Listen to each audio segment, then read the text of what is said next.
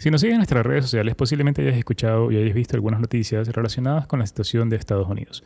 Y de hecho, de manera general, en muchas noticias están hablando ya de un tema económico financiero, de un posible problema en Estados Unidos. Y justamente es lo que vamos a abordar el día de hoy para poder conocer por qué nace todo esto y cuáles podrían ser las implicaciones que esto podría tener, no solo en Estados Unidos, sino a nivel mundial. Hoy conversaremos justamente de lo que está pasando en la situación económica y financiera de Estados Unidos y cómo esto podría afectar o beneficiar tus inversiones en Estados Unidos o en cualquier parte del mundo que estés realizando. Mi nombre es Dan Neira y junto con Invertir estamos aquí para ayudarte a hacer que las finanzas y la economía sean algo sencillo y comprensible que puedas asimilar y que sobre todo puedas aplicarlo para tus inversiones y en tu vida, para un crecimiento financiero y también crecimiento personal. Hola inversionistas, ¿cómo están? Soy Samantha Noriega, Project Manager de Invertir, y hoy analizaremos la situación actual de Estados Unidos. Empecemos con este episodio.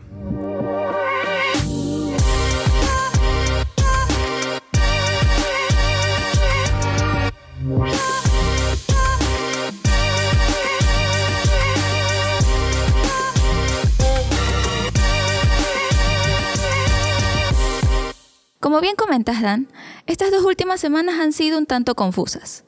Hay días en los que revisamos las noticias y vemos que el mercado abrió en positivo y a las horas se vuelve negativo. O caso contrario, abre en negativo y a las horas comienza en positivo. Para un inversionista nuevo, esto puede ser muy confuso ya que no nos da un sentimiento de estabilidad. ¿A qué crees que se debe esto, Dan? Excelente pregunta. Para poder comprender todo esto de aquí, es importante saber que un mercado puede volverse volátil, que es justamente lo que está pasando. La volatilidad justamente significa este incremento o disminución rápida de los precios, y esto significa que puede haber más riesgo de por medio. Y para poder comprender esto con mucho mayor detalle, tenemos que remontarnos hacia lo que pasó el año pasado, a inicios del año o inicios específicamente de la pandemia. Como tú conoces, la pandemia afectó a nivel general, a nivel global, y esto hizo que muchas personas pierdan empleos, que muchos negocios cerraran sus operaciones, algunos otros comenzaron a operar de manera remota y aún así hubieron muchos recortes de trabajos. El gobierno de Estados Unidos lo que hizo fue buscar alguna forma de poder ayudar a la economía para que no caiga en una crisis por todo lo que estaba pasando. Y en este sentido hubieron algunas formas en las cuales el gobierno ayudó a las personas. Tú recuerdas el caso de que se dieron muchos cheques de ayuda a las personas que recibían aproximadamente entre 1.000 y 1.200 dólares por persona en los primeros meses.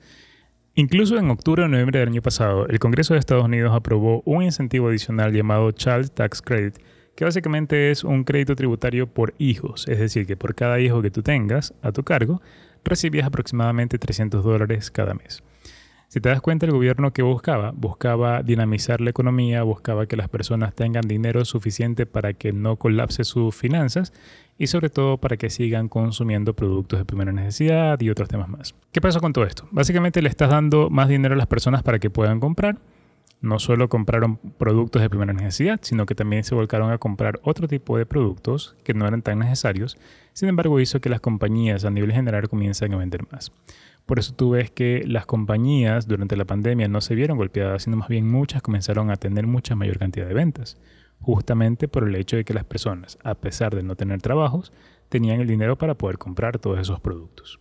A esto tienes que sumarle el efecto de que las personas que dejaron de trabajar aplicaron para algo llamado beneficios por desempleo que tiene Estados Unidos, en el cual recibían un cheque mensual con una cantidad de dinero suficiente para poder cubrir sus gastos hasta que puedan conseguir un empleo. Este beneficio también se vio incrementado incluso, más allá del valor que le daban, le pusieron un valor adicional de aproximadamente mil dólares más de lo que recibían. Aproximadamente estaban recibiendo entre dos mil a tres mil dólares cada persona por estos beneficios por desempleo. E igual, mismo concepto, le estás dando dinero a las personas para que sigan gastando. Y esto hace que la economía siga fluyendo, siga funcionando. Y claro, al recibir dinero sin necesariamente tener un trabajo, los lleva a una zona de confort, de la cual no todos quieren salir. Exactamente, justo eso es lo que pasó.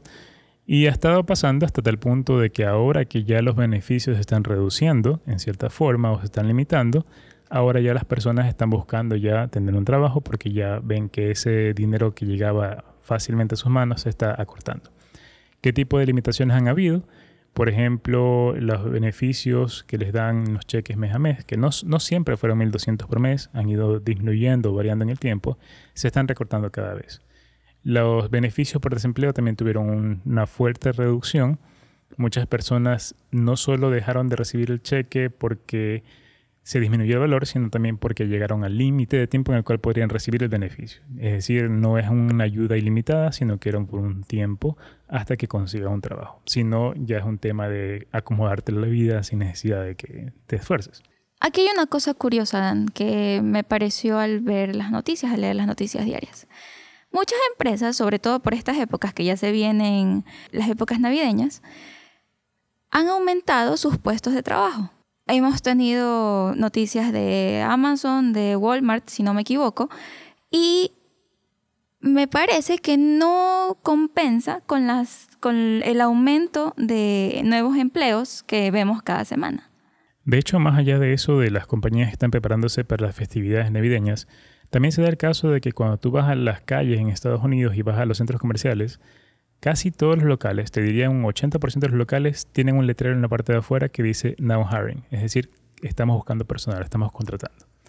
¿Qué te demuestra esto? Que hay la oferta y no hay la suficiente demanda. Es decir, que las personas no están buscando esas plazas de trabajo, y esto en cierta forma incentiva a que personas inmigrantes puedan tener esa oportunidad de tomar esos puestos. Porque las otras personas que están con sus cheques de beneficios y sus beneficios por desempleo, como decíamos, están cómodamente recibiendo el dinero sin hacer alguna actividad. A todo esto tienes que sumarle también otro tema ya un poco a nivel macroeconómico. Y para esto también es importante que conozcan una entidad la cual hemos mencionado mucho en las noticias en las últimas semanas, que es la Reserva Federal, conocida también como FED, FED. La Reserva Federal es, por ponerlo de una forma sencilla, el Banco Central de Estados Unidos, que define la política monetaria y que define todo el tema del manejo del dinero en la economía. La Fed también hizo incentivos para beneficiar a la economía. Los dos principales que realizó fue redujo la tasa de interés que se aplica a toda la economía, es decir, ellos ponen los techos, límites o mínimos máximos de las tasas de interés y en este caso lo redujeron a un valor muy por debajo, incluso casi cero, lo cual hace que las empresas tengan la posibilidad de pedir créditos o préstamos bancarios con bajo costo. E incluso las personas también podían beneficiarse porque podían adquirir créditos hipotecarios para comprar viviendas, ya sea una vivienda nueva o ya sea para alquilarla, cualquiera de estos casos, a un costo muy bajo. Este es otro tema que también infló bastante los precios, las casas comenzaron a venderse cada vez más, los precios aumentaron. Esa es otra historia que podemos hablar en otro episodio. Sin embargo, lo que voy es que esto fue debido a la Fed que redujo las tasas de interés. Y también la Fed comenzó con un proyecto, un programa de compra de bonos e inversiones. Lo que está haciendo la Fed es invertir cada mes 120 mil millones de dólares comprando bonos y otros activos, en los cuales lo que está haciendo básicamente es inyectando dinero en la economía. Cuando la Fed está comprando bonos, ese dinero que está pagando está entrando en la economía para que siga circulando. Y ahí es donde viene un tema que también está en boga actualmente. ¿De dónde crees que sale ese dinero? Impresión de billetes. Correcto. Entonces, este dinero se está imprimiendo, es un dinero que no existía antes y ahí es donde he escuchado tal vez que ahora dicen que el 40% de los dólares que existen en la economía a nivel mundial han sido impresos en los últimos 12 meses. Y es justamente una de las grandes preocupaciones por las cuales se va a dar y se está dando algo conocido como inflación. Si no conocen mucho el concepto de inflación, es algo importante que lo sepan. Y para ponerlo de una forma gráfica y sencilla, imagínense que ustedes tienen un pastel e inicialmente lo dividen por una cantidad de personas, supongamos que para 10 personas. A cada uno le toca un pedazo correspondiente como le debe corresponder. Si es que el número de personas aumentan, ¿qué pasa con el pedazo de pastel que les toque? Cada vez es menor. Piensa que el pastel es el valor del dinero. Si tienes, una cantidad en dólares definida en una economía, cada dólar tiene un valor. No solo por el hecho de que sea 1, 10, 20 cada billete, sino el hecho de poder adquisitivo que tenga. Cuando tú ingresas más dinero en la economía, estás haciendo que ese poder adquisitivo de cada billete sea menor. Así como le toca cada vez menos pastel a alguien, así mismo cada vez cada billete vale menos. Y eso es justamente la inflación. La pérdida del valor o la pérdida del poder adquisitivo cuando la cantidad de dinero aumenta o cuando pasa a otra situación en la economía. se pueden dar por varios motivos. En este caso, la inflación que se está generando, que al principio la Fed decía es algo temporal, no hay que preocuparse, ahora dice, ¿saben qué? Posiblemente se nos vaya a salir las manos y posiblemente va a durar más tiempo de lo que esperábamos. Eso es lo que es uno de los principales problemas, es uno de los que está dando la volatilidad actual en el mercado. Dan, y además del tema de la inflación que de cierta forma se está saliendo de las manos actualmente, he escuchado bastante sobre el techo de deuda. ¿A qué no se refiere con el techo de deuda o qué implica aumentar o disminuir el techo de deuda? Bien, como tú conoces, todo gobierno tiene un presupuesto de promedio. Así como una compañía hace un presupuesto, así como una familia hace un presupuesto en su hogar, un gobierno tiene que hacer un presupuesto sobre cuánto dinero va a ingresar y cuánto dinero va a gastar. En este caso, los incentivos que se han entregado y los planes de desarrollo o proyectos de inversión que tiene el gobierno están llegando a tal punto de que para que se puedan dar necesitas más deuda, necesitas financiamiento, necesitas seguir imprimiendo más dinero, necesitas eh, de alguna forma obtener ese financiamiento para poder gastar el dinero. El presupuesto o todo el tema de deuda y toda la parte de gastos e ingresos es aprobado por el Congreso. Biden, que es el presidente, propone y el Congreso lo que hace es revisar y aprobar. En este caso lo que sucede es que el Congreso no está tan de acuerdo con aumentar el techo de deuda para que se puedan dar todos los gastos necesarios. Y esto no es algo que recién está pasando. Ya han habido varios incrementos en el techo de deuda en meses anteriores solo que fue algo que se aprobó de manera rápida, sin tanto debate y no surgió tantas noticias al respecto. Lo que está pasando ahora es que la preocupación de que el nivel de deuda aumente tanto y que sobre todo se sigue imprimiendo, imprimiendo dinero y que esto podría afectar la inflación, todo esto suma una preocupación general en el Congreso y por eso no todos están de acuerdo en este incremento del techo de deuda. Y no solo el tema de que no estén de acuerdo o que estén de acuerdo, sino que también la cantidad de información que tienen que revisar y el poco tiempo que existe es lo que los ha llevado a no tomar una decisión tan pronto. Ahora, ¿qué implica esto? ¿O qué posibles implicaciones o afectaciones puede tener? Si es que el gobierno de Estados Unidos o si es que el Congreso no aprueba este nuevo techo de deuda, lo que podría pasar es que tengan menos dinero o que no puedan tener el dinero suficiente para poder cubrir los gastos del gobierno. ¿Cuáles son los gastos de gobierno? Todas las dependencias o instituciones que funcionan, todos los sueldos de las personas e incluso el pago de las deudas de los bonos del Tesoro de Estados Unidos. ¿Cuáles son los dos posibles escenarios en el caso de que el presupuesto no se apruebe o el incremento del techo de la deuda no se apruebe? Es que no vas a tener dinero para poder pagar al personal de las entidades del gobierno, lo cual implica un cierre del gobierno. Cierre del gobierno no es algo nuevo en el gobierno de Trump sucedió varias veces. El presupuesto en este caso no era por un techo de deuda, sino simplemente por el presupuesto. El presupuesto no se aprobó rápido y el gobierno tuvo que cerrar varias entidades. Hubieron semanas y meses que algunas entidades estuvieron cerradas hasta poder obtener el presupuesto. Eh, tenían presupuestos temporales que les permitían abrir nuevamente y luego otra vez venía el problema hasta no tener un presupuesto aprobado definitivo. Entonces no es tanto la preocupación por el cierre de gobierno que se pueda dar, sino más bien la preocupación general es por el impago de la deuda o de los bonos del Tesoro de Estados Unidos. De manera general, los bonos del Tesoro de Estados Unidos se considera que son los bonos más seguros de todo el mundo. Si alguna vez has estudiado finanzas o algo de economía, incluso los llegan a llamar los bonos más seguros o los bonos libres de riesgo. Quiere decir que siempre se pagan, que nunca han fallado y justamente por eso son libres de riesgo, porque si tú inviertes en un bono del Tesoro de Estados Unidos, sí o sí te lo van a pagar si llega a darse este impago de los bonos, el problema no solo va a ser para Estados Unidos, sino para todo el mundo. Porque la, preocupación, el miedo de las personas van a hacer que comiencen a caer los precios de las acciones, van a hacer que comiencen a haber algún tema de miedo en general, que comienzan a vender todo. todo va a ser un efecto dominó que va a generar una crisis financiera internacional. Biden no quiere que esto ocurra. El Congreso tampoco quiere que esto ocurra. Y lo más probable es que llegue a un consenso y se apruebe.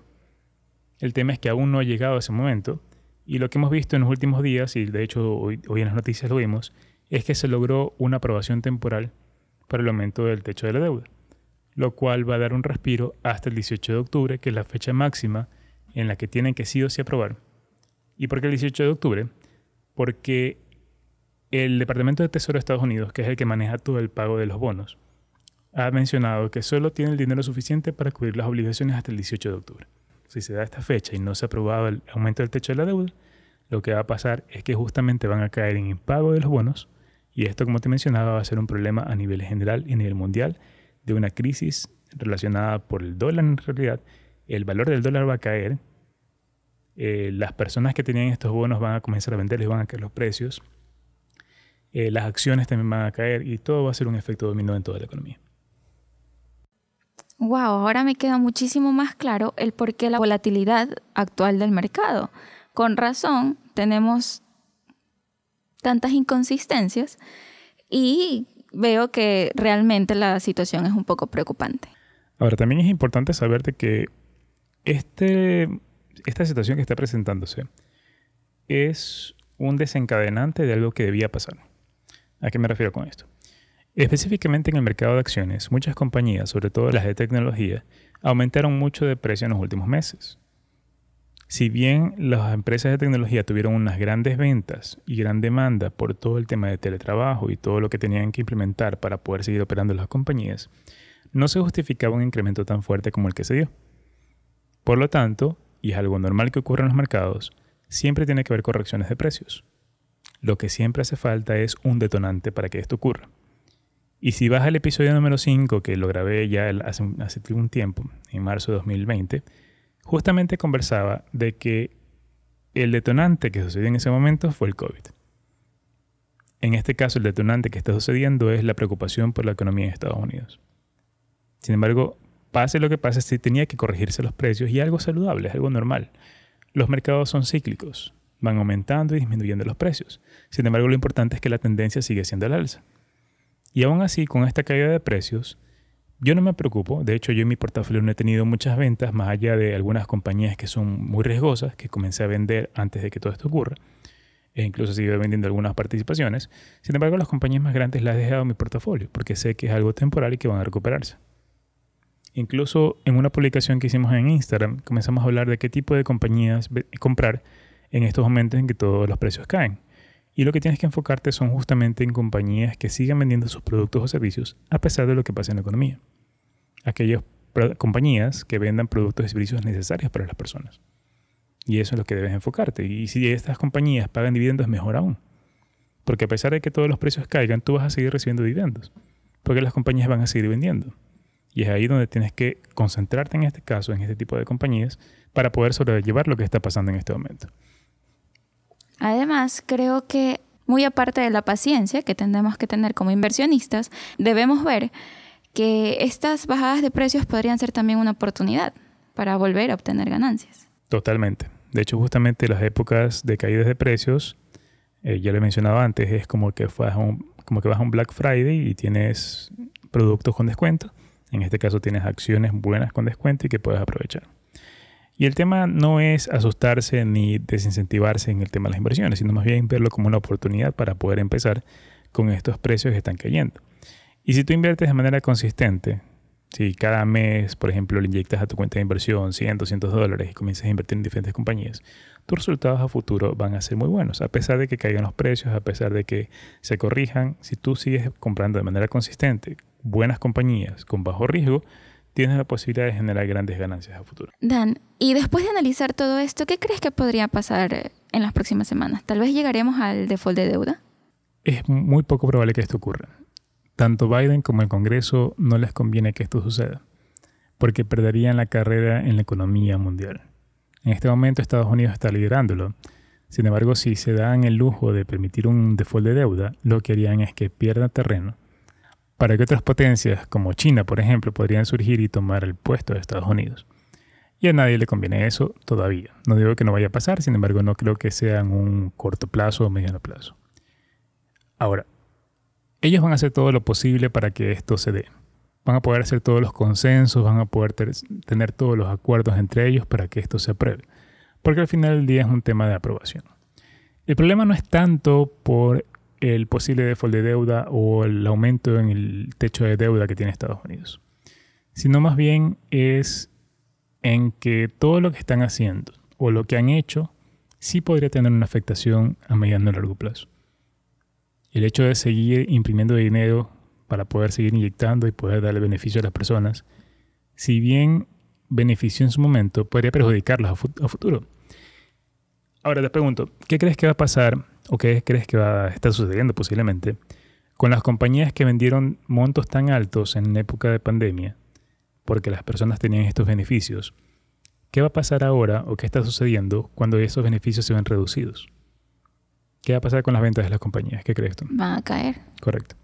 Y esto lo vamos a ver posiblemente en los reportes trimestrales de los siguientes periodos, que de hecho ya estamos a octubre, ya en una semana o dos comienza la temporada de earnings del tercer trimestre y ahí es donde podemos ver en realidad si se va a dar afectaciones. Tal vez en esta no se vea, porque los recortes de los beneficios más fueron entre los meses de agosto y septiembre, más, que todo septiembre.